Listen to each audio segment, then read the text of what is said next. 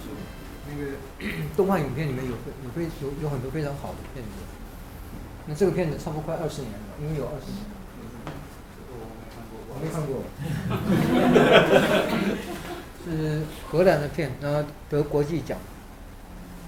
我们台湾没有引进这个片子，但是有有一家就是出版童书的，把这个里面的画面，把它买了几幅画的著作著作权，做成童书。但是，呃，因为它没有语文，没有字，所以你光看一个一页一页的画面，小朋友很难串起来。那这个故事，很简单，场景更简单，就一个场景，一个主角，故事就是生死，就是生跟死。他一开始叫爸爸死了，然后最后是他死掉了。但是它里面用的所有东西都是象征，有象征意义，它不是随便用的。那个船不是随便用的，船一定有船的意义。还有那个围成圆圈的草啊，或者是什么东西，柱子啊，那都有象征的意义。所以你如果说你只把它当做一个动画影片看，一个故事没有什么。但是你如果了解那个象征意义，它这么简单的一个故事，一个剧情。一个场景，一个主角，一个道具，就是一台脚踏车，然后甚至是那个水鸟飞进来、飞出去、飞进来、飞出去。所以我们呃了解那个影像，再去看它。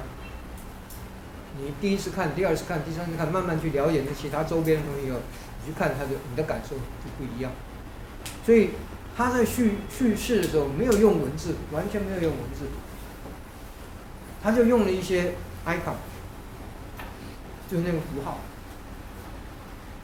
那那些符号，他用的你不着痕迹，好像理所当然一样。所以你觉得它很很简单的东西，事实上并不那么，不是那么单纯。那个我们就。就就回去再继续你自己看。那以前我在动画所的时候，我要要求动画动画的研究生一格一格描绘下来，用方用方言纸，用那个纸去把它分析下来。它它的那个画面为什么是这样动？因为你这样你才知道，才能还原到他在做的时候他在讲什么东西。它不是故事，不单纯是故事所讲的。那个画的那么丑，水彩随便勾勾的，按照技术层面来讲呢，这个谁都可以做得到。为什么他会得奖？嗯，再帮我找一个，找这个故事。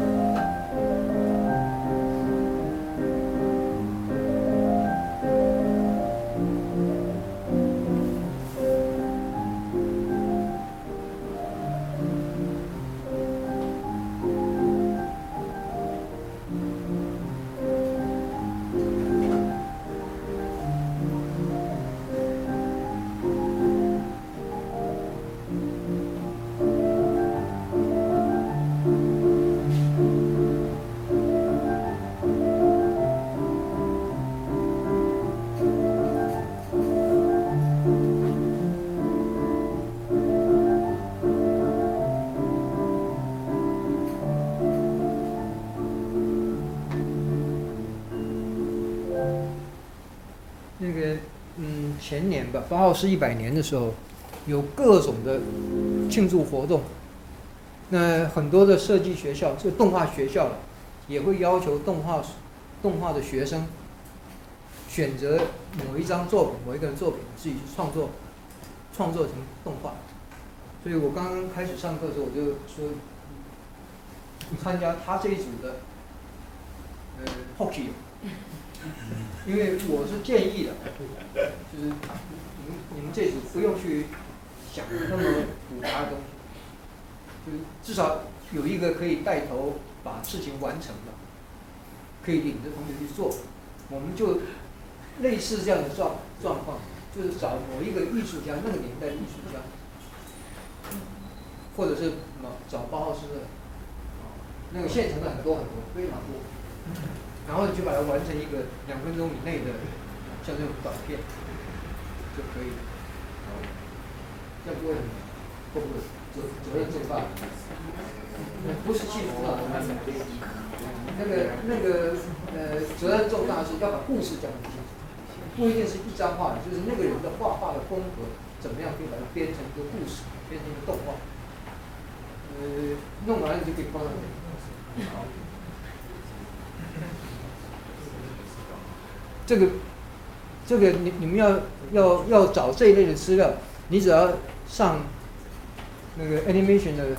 那个网站，Animator 的网站，就是像我刚才我我知道做的人是这个人，但看起来是是学生，但是不晓得，我只是略过看过一个，所以我知道是 water Gropius 的作品。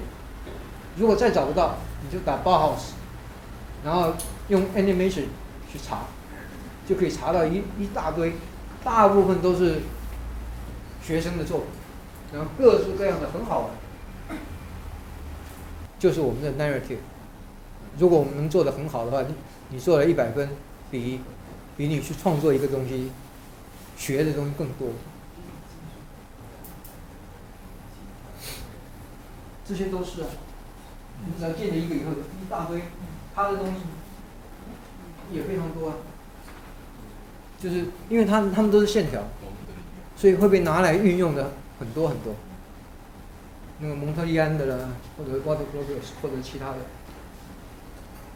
你像毕卡索就很难很难用，因为你要要把它拆解掉，要去贴，会累死。有没有什么问题？